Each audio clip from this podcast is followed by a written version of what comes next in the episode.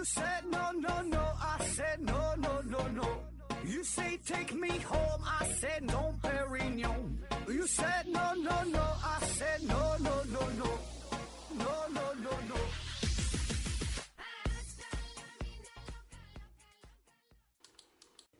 拼命探索，不计后果。欢迎您收听《思考盒子》，本节目由喜马拉雅平台独家播出。呃，今天呢，咱们还是回答听友的问题啊。第一个问题，vycbp 啊提问说：盒子老师，请问人呐在睡觉的时候可以放屁吗？啊，这个你可以自己试验一下啊，旁边拿一个录音的设备哈，睡觉的时候看看有没有声儿啊。嗯，按理说当然是可以放屁的啊。而且呢，我有过这个经历啊，有一次就因为我放屁的声太大了，把自己都给震醒了啊。这个这说放屁这有点不太好，这咱说文明点啊，说叫排气啊。呃，排气啊，这个可以分为两种，一个呢是生理性的，一个是病理性的。那正常情况下，你睡着了之后，肠道呢也在蠕动，对吧？你睡着了，肠子没睡着，因为肠道内呢也会存在大量的细菌与这个食物相互作用，呃，然后呢就会产生大量的气体。所以呢，你熟睡的时候，你这个肠道蠕动。自然呢也会将气体呢排出体外啊，只是很多时候你并不知道啊，没有这么响，也没这么臭啊，没影响你的睡眠。那还有一种呢，就是病理性的，比如说消化不良啊，吃的过多呀，吃了一些产气的食物啊，对吧？你吃了点黄豆，喝了点凉水，那么再加上肠道一些疾病，比如说息肉啊，甚至说肿瘤啊等等吧，这些呢都这些都会增加你的排气量。嗯，还有这个肠道的什么炎症啊，尤其是结肠炎，对吧？这些都会增加排气量。你睡觉的时候。反而可能会这个排的气呢是更多啊。下一个问题，听友二九三五六八三幺二提问说：“呃，何志先生你好啊，我是一名普通的学生，之前呢有看过心理学的一些有趣的书籍，然后呢听到你通俗呃通过一些通俗易懂的语言来解释一些现象。”对于我来说是极大的震撼。我希望何志先生能说明一下，怎样才能系统的学习心理学。由于本人已经找了很久的方法啊，都发现，呃，不是很能理解啊，所以呢，来请教您一下，谢谢。说这个心理学这个事儿啊，嗯嗯，这个看来你这不是专业学这个的是吧？就想自己学一下。那咱们平时在网上。看到的心理学，包括说你听我节目当中讲到的所谓的心理学啊，这些东西，呃，与真正的心理学这门学科还是有着不小的区别啊。就是网上，呃，你看到的、听到这些东西，确实也算心理学啊，但是呢，这些只是心理学其中一部分，很小的一部分。就是你觉得这些啊，看起来很好玩，听来很有趣儿啊，还有包括一些什么心理学现象啊。呃，感觉能够洞察人性的本质啊，挺有意思的。就这些呢，其实它只是很少的一部分啊。就是说，确实挺好玩，把心理学当中这些好玩的拿出来了啊，有一些奇葩的病例啊，这些呃一些超出你想象的东西。但是这些只是真正心理学这门学科的冰山一角而已。那任何一门学问，如果你想系统的去学习的话，还是比较艰难的。其实，呃，是挺没意思的。啊，就说说这些是挺好玩的，但是它这并不是心理学的全全部啊。我跟你说一下哈，我说一下这个清华大学心理学本科课程的安排啊，打消你一下你想学习的积极性啊。第一学期啊，包括呢人体解剖学、普通心理学；第二学期包括发展心理学、心理统计学、统计学；第三学期心理测量学、实验心理学；第四学期心理学研究方法、管理学原理、认知心理学啊；第六学期心理史学。呃，学习心理学、教育心理学、临床心理学、人力资源管理啊，第七学期组织行为学、社会心理学、心理咨询学，第七学期营销管理、市场调查和预测、社会科学、呃，统计软件应用、公共关系心理学、心理测评软件的编制、工作分析实务、广告与消费心理学。你看啊，这是清华大学的本科的课程啊，分了七个学期，哎，每个学期学习这么多东西啊。所以呢，听了之后是不是你就不打算学了啊？当然，对于我们我们就是外行啊，外行不是说拿这当专业的，就是你的业余爱好的话，咱也不必呃说的学习这么多学科，对吧？挑几个重点，觉得好玩的、有趣的，哎，可以呢稍微深入的学习一下啊。当然，学习这个事儿吧，我觉得最重要的一点还是明确一下你这个学习的目的是啥。对吧？你想学这，通过这个学，你想干啥？呃，如果说单纯是呃觉得猎奇，感觉好玩儿，对吧？这个你看你怎么学，这就挑点好玩儿、轻松的书看一看。还是说你想以此作为自己的专业，甚至说想以此为生，对吧？就作作为什么心理咨询啥，作为自己的工作啊，或者是说你自己的亲戚呐、朋友啊，呃，遇到过类似的问题，呃，有一些心理心理学上的这个需求，对吧？想想想通过学习啊解决解决这些问题呢？就是说你不同的目的，那么你学习的这个方式也完全不同，对吧？这个学到多深呢，对吧？保证是不一样。啊，那如果说你只是想当做这个茶余饭后的谈资，呃，我感觉就你说应该属于这种，就觉得挺好玩、挺有意思的。那么呢，我建议你就看一些这个通俗一点的、大众一点的读物，也就 OK 了，也不用整的特别深啊。当然，如果你有更专业的、更高的追求，嗯，那你可以在网上找这些，就是有一些视视频的培训，网上有很多这些资料啊，对吧？你可以看着先跟着。呃，学一学啊，但是我估计啊，学一阵你就不爱学了啊，因为这个东西你学深了之后，就发现跟你想象的完全不一样，根本也没有想象中的那么有意思，那么好玩。下一个问题啊，啤酒加咖啡提问说，我们上学的时候学过一篇古文啊，叫“天将降大任于斯人也”，现在的教材呢改成了“天将降大任于是人也”哈，是不是的是啊，原来是斯啊，说难道古人写的文章后人还能改吗？说这个“是”和“斯”和“是”啊，呃，你说这个事儿我还真没听说过啊。然后我就上网搜索了一下，就是“天将降大任于斯人也”啊。然后我输入的是，我输入一下“天将降大任于是人也”。百度的提示呢显示的是，呃，已显示“天将降大任于是人也”的搜索结果，然后仍然搜索“天将降大任于是人也”，就说明你这个搜索输入这个字不对嘛，就这么一个提示啊。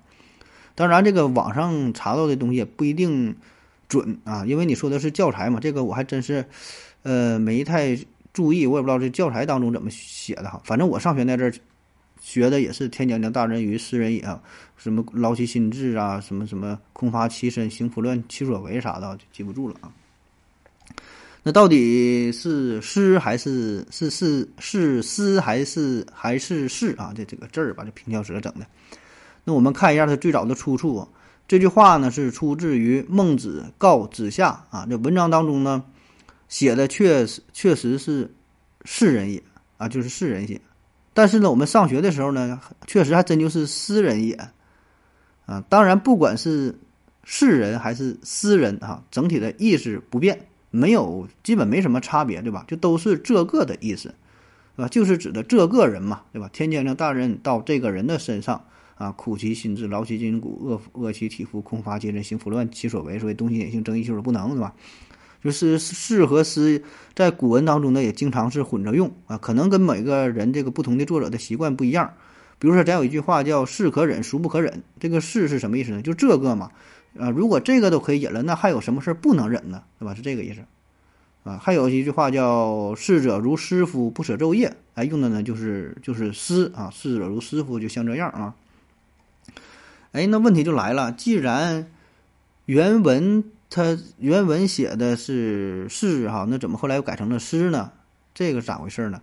其实这背后的原因呢，可能跟一位伟人有关啊。他有一本书叫做《论共产党员的修养》，那么在这本书当中呢，他写的是“故天将降大任于斯人也”，那写的是是是是诗啊。然后呢，这本书影响力又很大啊，所以呢，此后很多人都引用这句话，都是来自于这本书当中啊，所以就。一直这么用了下来，后来呢又又改回来，又改成了是啊。那么咱再引申点哈，聊一聊，就说这个古人这个字儿啊，能不能改啊？要说古人这个字儿吧，还真的有，就是就是就是改了啊。原来一种写法，后来还改另外一种写法。呃，比如说我记得我上学时候呢，咱那时候学这个历史课嘛，叫师母戊鼎，对吧？师母戊鼎这很有名了。现在呢，改成叫后母戊鼎哈，后母戊啊，后母就后妈呀，后妈的鼎了哈。原来叫师母，现在后母戊，后母戊鼎。这个后母戊鼎啊，这个呢说着我有点难受啊。上学时候都学师母嘛，呃，这改老多了。你说这事儿，上学时候还是九大行星呢，现在这冥王星还被开除了啊，这都不一样。课本也是与时俱进，都在改啊。说这个后母戊鼎啊，这是咱国家首屈一指的文物了啊，也是国家博物馆的镇馆之宝。这个宝贝呢是。呃商王朝时候王室所用的礼器啊，是一九呃一九三九年，在这个安阳五官村出土的啊。那为什么会改呢？最开始为啥叫这个司母戊鼎啊？这个是郭沫若老先生他研究的，而且这个鼎上面确实写着就是这个司母戊鼎。你现在拿过来上面印的这个字儿，你看也是这个呃司就司机的司这个字儿，这三个字儿哈，司母戊没有任何意义。然后呢，在二零一一年三月底的时候，中国国家博物馆新馆开馆的时候，哎，这个司母戊鼎呢，就就搬到了这个中国历史，呃，由这个中国历史博物馆搬到了中国国家博物馆嘛，搬到这个新馆，名字也跟着改了，新闻也是这么这么报的啊。那其实这个并不是说郭沫若当时认错了这个字儿啊，因为呢，在古汉语当中啊，呃，这个司啊和这个戊啊可以看作是同一个字儿。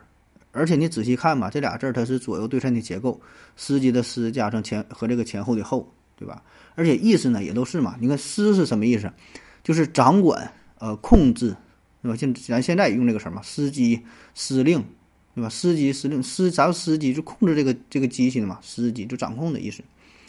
那《说文》当中对这个后的解释呢，就是即君体也，呃，指帝王、君主。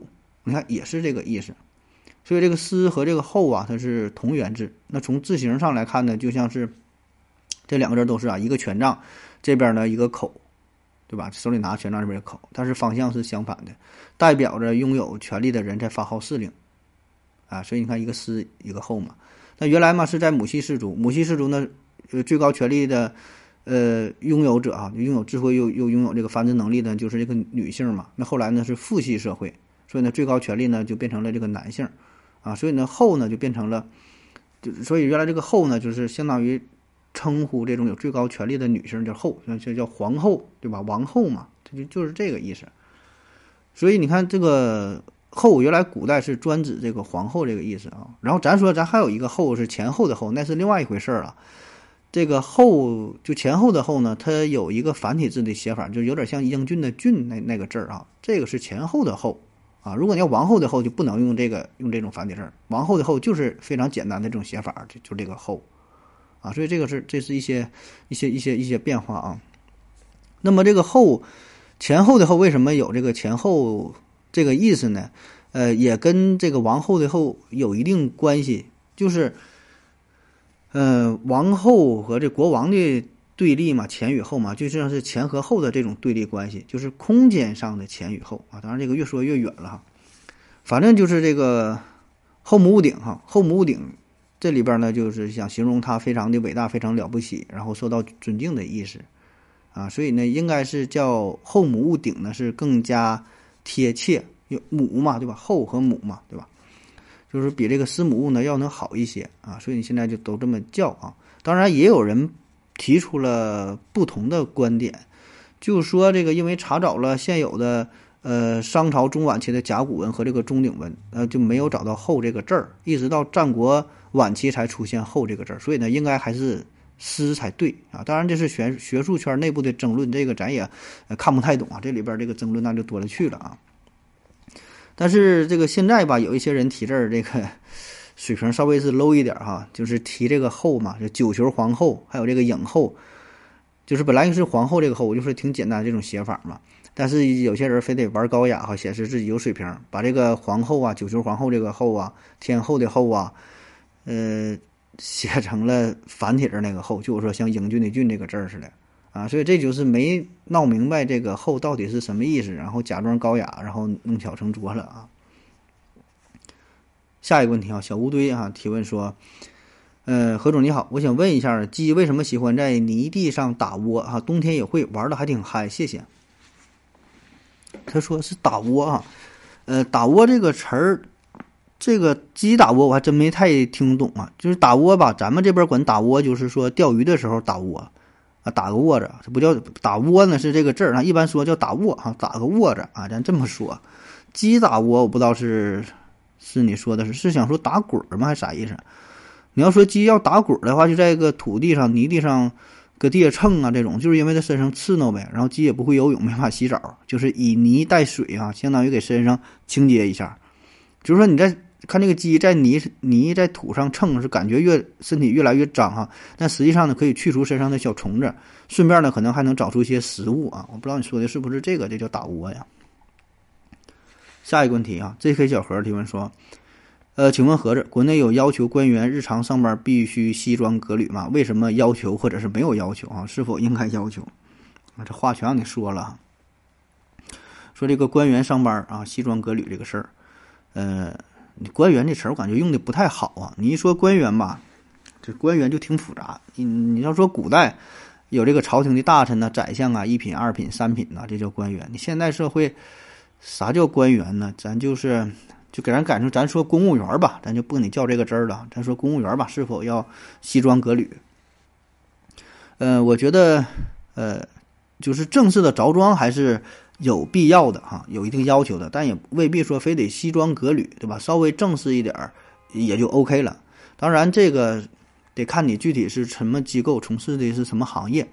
因为毕竟吧，你你说所谓的官员、所谓的公务员，是吧？这这些岗位，你代表的就不是一个个人的形象，而是一个集体的形象，甚至是呃国家的形象，对吧？你公安的、检察院的、法院的，特别是有一些窗口单位，对吧？你得展现一个政府、一个国家的形象啊，那你必然就会有。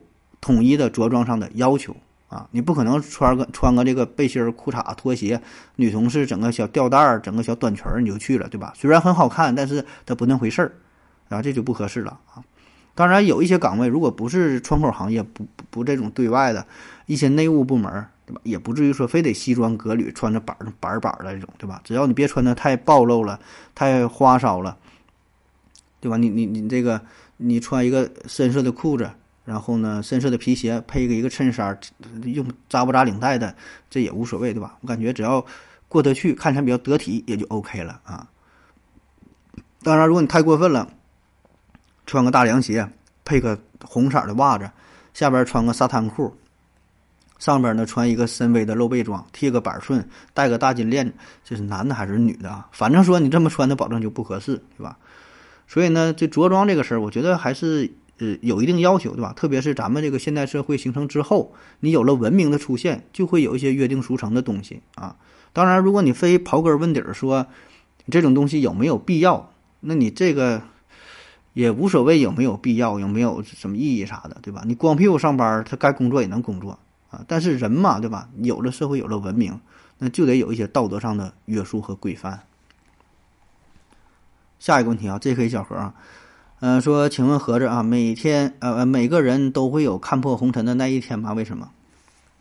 那每个人是否都会有看破红尘那一天啊？我觉得这个未必吧。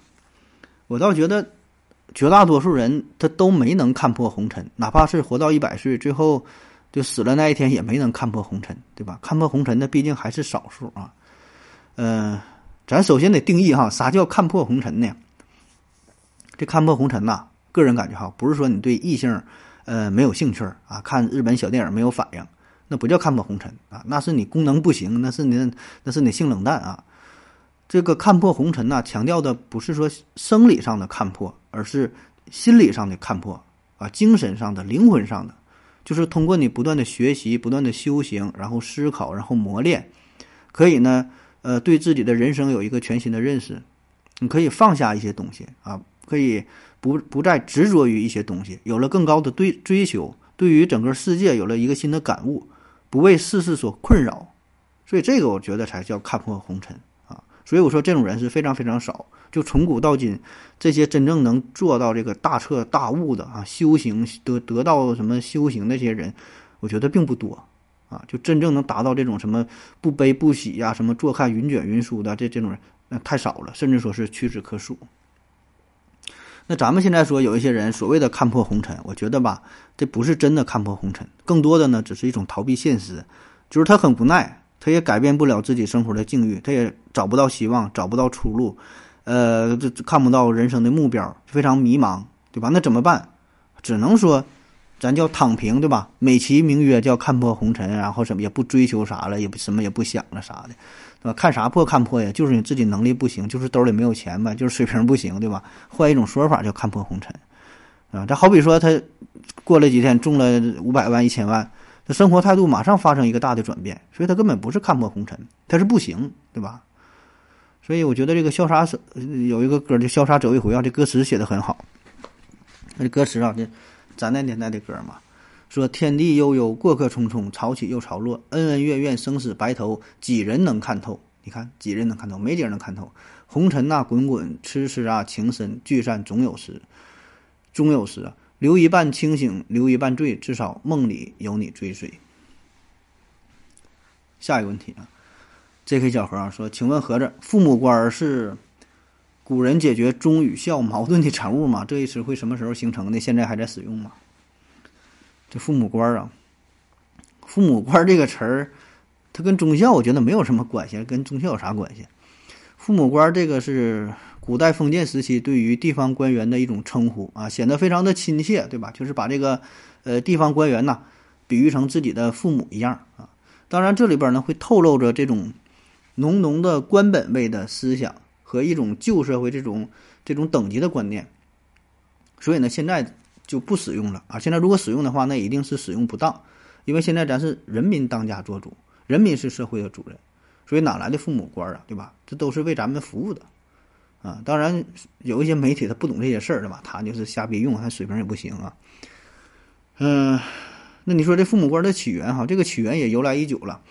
呃，最早呢是出现在《诗经·小雅》当中，你就都当真的听就行了。说这个《诗经·小雅》这里边说了，叫呃乐之君子啊，民之父母。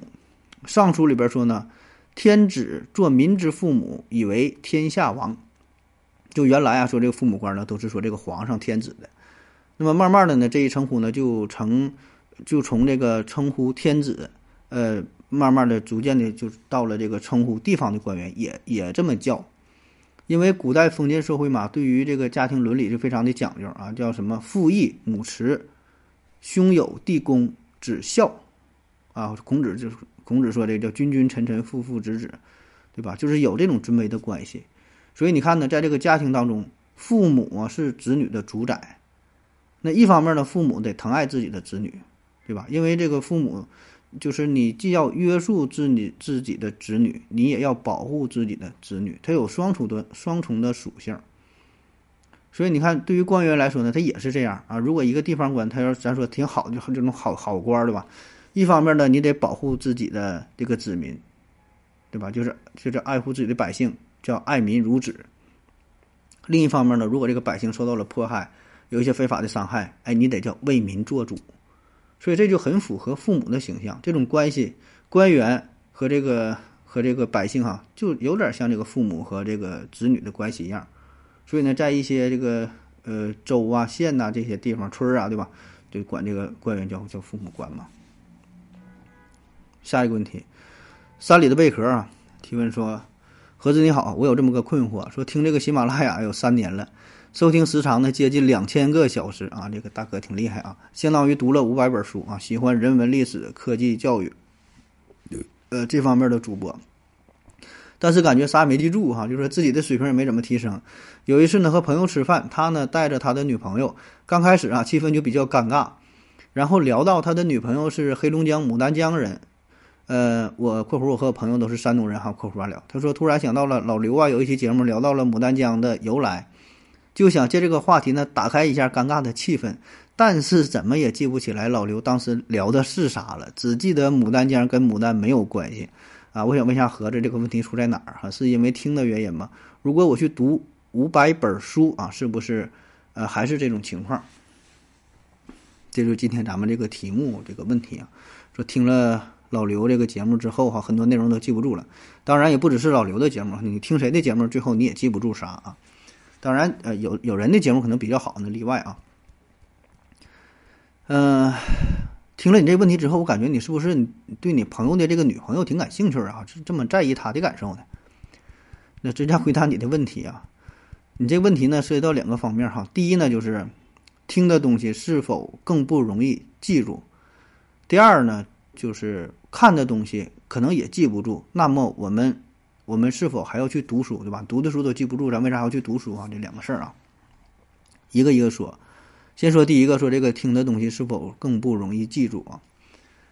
那么比起看呢，我觉得听音频的形式，呃，更容易走神儿。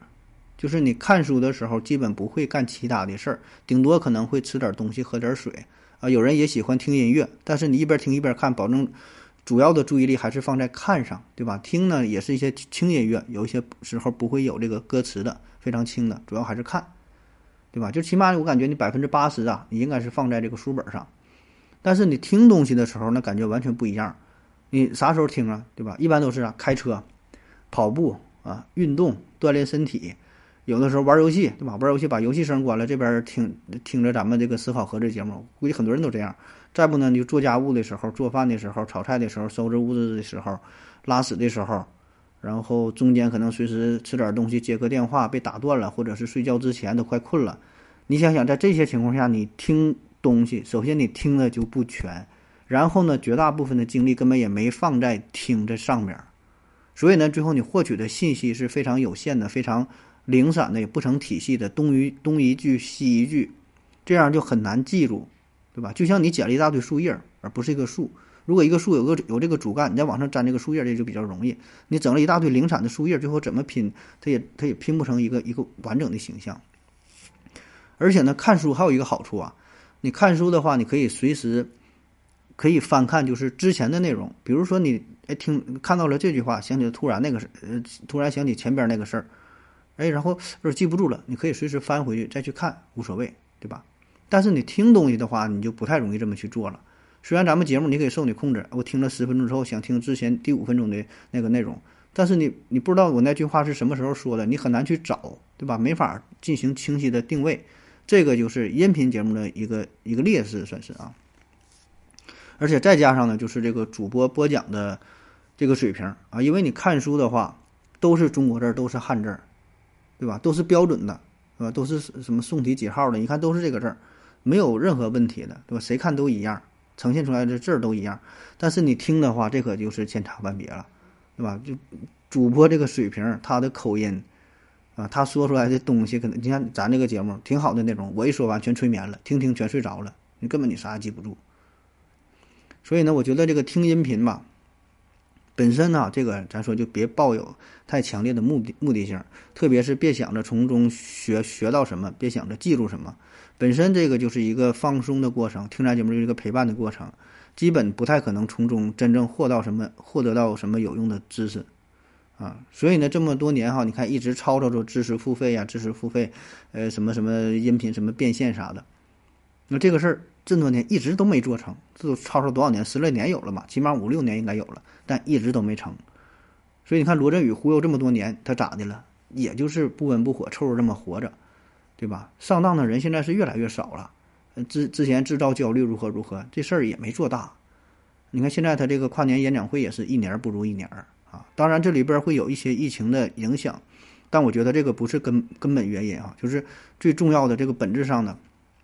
还是大伙儿都听明白了，就你听书这个事儿吧，不太靠谱。就是虽然能听，你也就听个热闹，觉得有意思，啊，就是终究那个知识还是别人的啊。他说怎么给你书什么掰碎了、整碎了，完了说说完讲给你听啊，说你个小书童啊，你全都是扯犊子，对吧？就他学会那是他的东西，那不永远也不是你的东西。所以这玩意儿不是说你听他一期节目，听了他的这个内容。你瞬间呢就能把那个知识就转化成自己的，这不太可能啊，哪有这么简单的？否则咱也不用上这么多年学了，对吧？一人发两本磁带回家去听去，全考上大学了，费这劲儿干啥？那咱再说第二方面的问题啊，就是说这个看的事儿啊，就看的东西也可能记不住啊。你想想，就这么多年啊，嗯，你读的书，到了最后你还能记住啥？我估计你是啥也记不住，对吧？所以我们绝大多数人都说，这个人生自己知识的巅峰应该是在高三毕业的前夕啊，就高考之前，那个时候真是上知天体运行原理啊，下知有机无机反应啊，前有双曲线什么什么椭圆曲线啊，后有什么杂交遗传呐，还能整几句英文，还能背个《滕王阁序》啊，真感觉自己是个是个这个通才哈，就文理文理通吃哈，达芬奇在世一般，感觉会的很多。然后呢，在高考过后。很快就把这些知识全都还给了高中老师。现在你说上上这个菜市场买菜呀，恨不得是二十七加十九都得拿个手机掏出这个计算器算一下，我算都算不下来。我想啊，这个并不是个例啊，我们绝大多数人呢也都是这样啊，谁也不用笑话谁。哎，那么问题就来了哈，那我们学习的目的到底是啥呢？说真的说，只是为了考一个好大学嘛，对吧？这个就显得有点尴尬了啊。那我曾经看过一个答案，说你既然就从小到大吃了这么多的粮食啊，最后呢都变成了屎啊，很少一部分变成了你这个身体的肌肉啊，怎么怎么这这个这个被你摄取了，那你为啥还要吃饭呢？那吃饭的意义又是啥呢？对吧？所以呢，这个知识吧，这就是这样，不是说得你获取了之后都能都能够呃被你留存下来。很多时候可能也也就没了啊，所以我觉得这个问题吧，就是首先哈，咱说一方面吧，呃，人生知识的巅峰未必真的就是你高三那一年，因为这个知识啊，它包括的范围非常广，呃，绝不仅仅是指的书面上的那些知识，课本课本上老师教的那个知识，对吧？你上入上大学之后，步入社会之后。你都在不断的摄取知识，学习更多的技能，只是很多时候我们并没有把后来学习的那些东西也当成知识。啊，其实我觉得你初中啊、高中学的那个东西，可能，呃，咱说也就算一个常识而已，呃，甚至说算不上什么知识，对吧？你真正步入社会，你才懂，需要学的东西太多，所以你回想起来，高中学的那点破玩意儿，真的不算啥啊。再有就是吧，这个。知识呢不等同于知识点啊，这是两个事儿，啊，就像你说的这个牡丹关于牡丹江的问题啊，牡丹江的问题，那么牡丹江这就是关于这个事儿，这就是一个具体的知识点，就是这个知识点你记不住很正常。有一个段子嘛，说这个爱因斯坦啊，他居然不知道声音的速度，他记不住。然后人家说你真真假，你真记不住啊？爱因斯坦说不知道，我记不住，记那玩意儿干啥？那玩意儿书上一查都能查着，是吧？我记点有用的好不好？啊，虽说是个段子，但是也反映一定的道理，就是说，比起记住那些具体的知识点，你学习一种思维，学习一种能够提升自我能力的这个这个手段啊，学习这种方式方法，这个是更重要的，而不是说具体的一个一个知识点。那个点你不好记，因为也太多了，太零碎了。所以呢，要学会一种技能，啊，一种能力，啊，这个能力是多方面的，比如说这个社交技能也是其中的一个技能。对吧？就好比说你遇到了这个陌生人，他说他家是什么什么牡丹江的，对吧？那然后你非常懊恼，想不起来老刘的这期节目具体讲的是啥。但是我觉得也无所谓，对吧？你忘记了这个知识点，但是你有这个社交的技能，你有这个泡妞的技能，那你就可以非常坦然的、非常真诚的说：“哎，哎，你说你家牡丹江的？哎，那我之前听过一期节目啊，哎，老刘讲的，就回到二零四九的节目挺有意思啊，你可以听一听。哎，他聊过说过牡丹江这个事儿。”哎，我还之前一直以为呀，这个牡丹江上边儿这全都是牡丹的啊。那么那主播讲，他说不是这回事儿。哎，那你知道你们家这个牡丹江来源是啥不？为啥叫牡丹江啊？你看这个话题不就打开了吗？那如果他真的能知道这个答案的话，那就更好，让他打开话匣子，让他去说，你们就可以聊下去啊。当然，如果他不知道牡丹江这个来源是啥，可能你就显得更尴尬了，对吧？你你提个话头，完他完他不知道，那其实也无所谓啊。你可以顺着话再往下聊。他说他也不知道，他说，哎呀，那我也忘了，哎，咱真的，咱回去吧，那个回回去听听那个二零四九，你也听一听这个这个话题，那挺有意思啊，他这个节目可好了，然后你再聊聊他这个节目的事儿，你就把之前这个话题终止了，别继续往下聊了，找另外一个他感兴趣的东西，大伙儿都能接上话的这个共同话题往下唠，这个不就 OK 了吗？而不是纠结于这某一个知识点，就是说你总会有记不住的、不知道的知识点。对吧？今天你这朋友带了一个牡丹江的女朋友回来，明天再换一个松花江的呢，后天换一个雅鲁江的呢，对吧？再后天换了一个雅鲁藏布江的呢，对吧？你这个不一定每个地方你全都知道啊，不一定每个地方的所有故事你都能记住啊，对吧？你很多你没听过，听过你也记不住，对吧？记住你也说不出来，所以呢，你学的是一种社交技能啊，你不必纠结于这一个点啊，而是站在一个更高的层次上，叫以不变应万变啊。当然，我举的这个只是。就是其中的这么一个例子，这么一个一个小事儿哈，其他还有很多方面，我觉得都应该去学习，对吧？所以你到了一定档次之后，你就不会再呃纠结在意说这某一个地方说怎么去记呀，我听了是不是白听啊，对吧？我学我觉得学习这玩意儿也是一种学习吧，这是就是叫啥了？比科学故事更重要的是科学精神，对吧？你你一精神了，这故事呢就不重要了。好了，感谢你各位的收听，谢谢大家，再见。感谢您的聆听。如果您也想提问的话，请在喜马拉雅平台搜索“西西弗斯 FM”，在最新一期的节目下方留言即可。欢迎您的参与，我在这里等你哦。